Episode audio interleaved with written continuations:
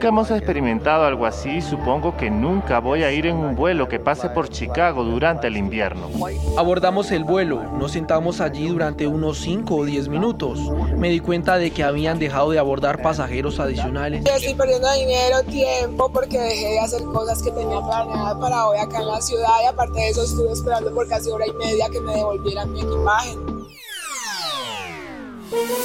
Hola, bienvenidos. Es miércoles 11 de enero del 2023 y estas son cinco de nuestras noticias del día en NTN 24. Escuchaban algunos de los miles de viajeros en Estados Unidos que esta mañana tuvieron que ver retrasados o cancelados sus vuelos por un fallo informático que generó caos en los aeropuertos del país. Según la Administración Federal de Aviación, un problema técnico afectó al sistema de notificación a misiones aéreas. Este sistema permite dar avisos esenciales a los pilotos y personal involucrado en las operaciones de vuelo sobre peligros, cambios en las instalaciones y procedimientos en los aeropuertos. Unos 6.000 vuelos domésticos se vieron afectados y otros 2.000 fueron cancelados según la web FlyAware. ¿Puede volver a ocurrir algo así? Buscamos la opinión informada del especialista en aviación, Miquel Alcázar yo creo que simplemente, como en estos casos siempre en aviación, hay que llamar a la prudencia, esperar a que se investigue, que se halle cuál ha sido el problema y sobre todo esperar luego las soluciones que, que se propongan para que no se vuelva a repetir, ¿no? que también ha sido un poco el de la administración del, del presidente Biden. Eh, creo que hablamos de sistemas que están, eh, son muy robustos, que están muy protegidos, no quiere decir que sean infalibles, nuevamente, como digo, la tecnología no es infalible, pero de ahí a que desde un lugar remoto puedas eh, piratear un avión y conseguir que haga lo que tú quieres en remoto, no, hablamos de, de sistemas que son eh, autónomos que están muy bien protegidos y que hasta la fecha, salvo que eh, nuevamente se me escape información que no tengo, eh, nunca ha habido un problema en ese, en ese sentido. BP added more than $70 billion to the U.S. economy in 2022 by making investments from coast to coast. Investments like building charging hubs for fleets of electric buses in California and starting up new infrastructure in the Gulf of Mexico. It's and, not or. See what doing both means for energy nationwide at bp.com slash investing in America.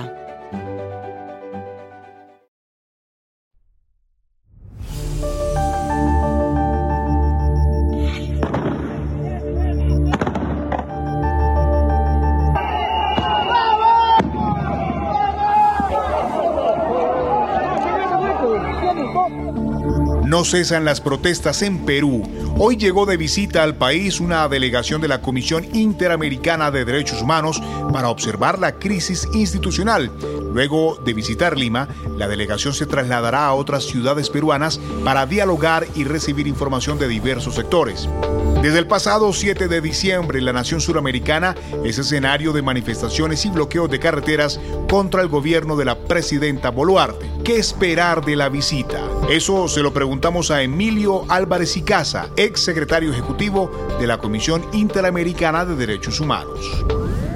Creo que es muy importante, esencialmente porque manda un mensaje el gobierno de Perú que está abierto al escrutinio internacional en materia de derechos humanos eso de suyo es mucho, eh, muy significativo en comparación con otros países que se cierran, no solo en situaciones de crisis, sino en situaciones normales. La segunda es que va a permitir tomar una serie de, de primera mano y eventualmente en el tercer circunstancia dar una serie de recomendaciones que puedan ayudar a una salida a este conflicto tan crítico que se está viviendo en Perú.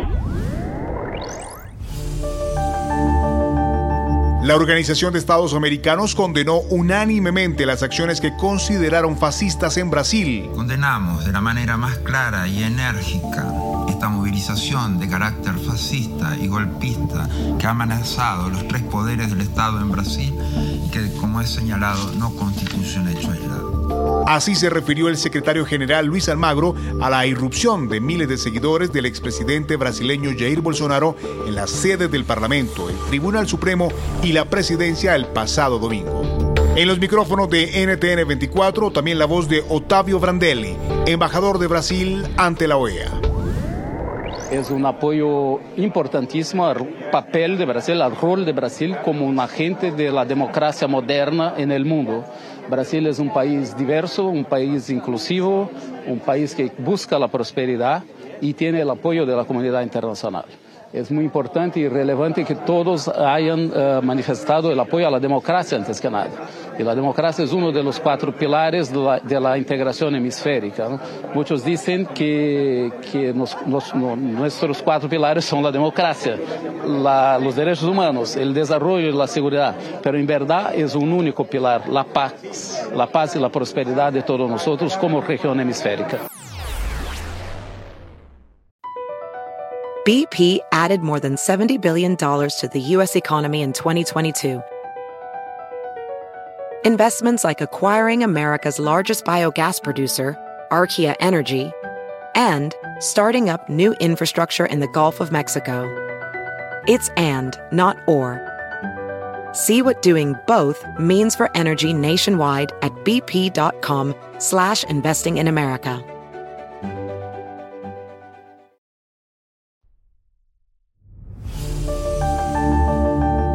Jornada clave en Chile para un nuevo proceso constituyente. Hoy la Cámara de Diputados aprobó el acuerdo constitucional que habilita la redacción de una nueva Carta Magna para el país. Tras un debate de más de cuatro horas, finalmente la reforma que da luz verde a esta iniciativa concluyó su trámite legislativo y queda lista para ser sancionada por el presidente Gabriel Boric. ¿Qué sigue en el proceso? Responde Marcelo Mela, máster en ciencia política el momento probablemente eh, no es un buen momento. El gobierno junto con los indultos está tramitando y está negociando en el Congreso la reforma tributaria y la reforma del sistema de pensiones, que son dos líneas de acción verdaderamente relevantes del gobierno del presidente Boric. Eh, por lo tanto, el haber tomado esta decisión antes de consolidar los acuerdos por estas dos grandes reformas eh, compromete los acuerdos y probablemente le pone un costo a la negociación que es mucho más alto. Tiene eh, solo una opción, que es girar hacia la socialdemocracia, la antigua concertación, eh, la coalición de centro izquierda que gobernó Chile desde el año 90 hasta el año 2010.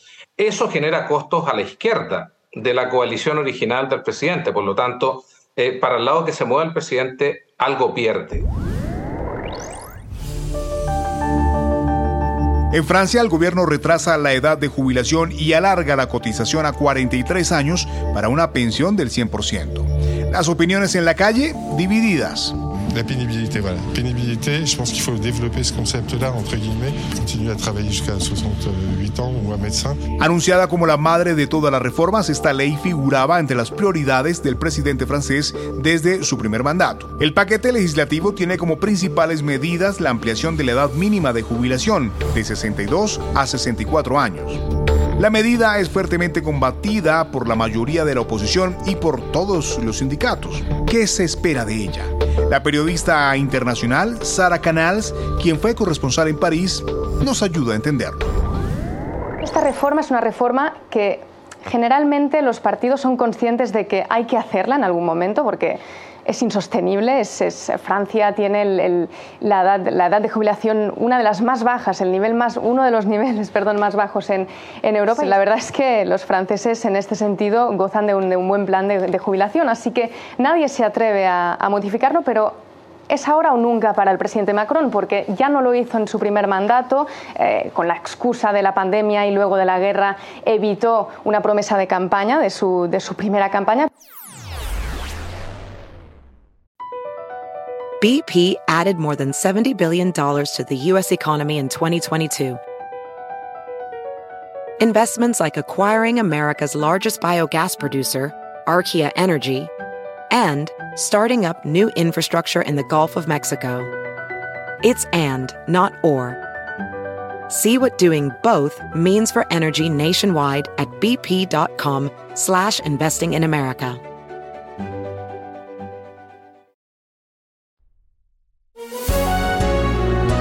Estas y más noticias de América Latina y el mundo en www.ntn24.com. Soy Hugo Vecino, pueden escribirme a arroba Hugo Vecino en Twitter o arroba Hugo Vecino TV en YouTube. En el podcast de NTN24 te informamos y te acompañamos.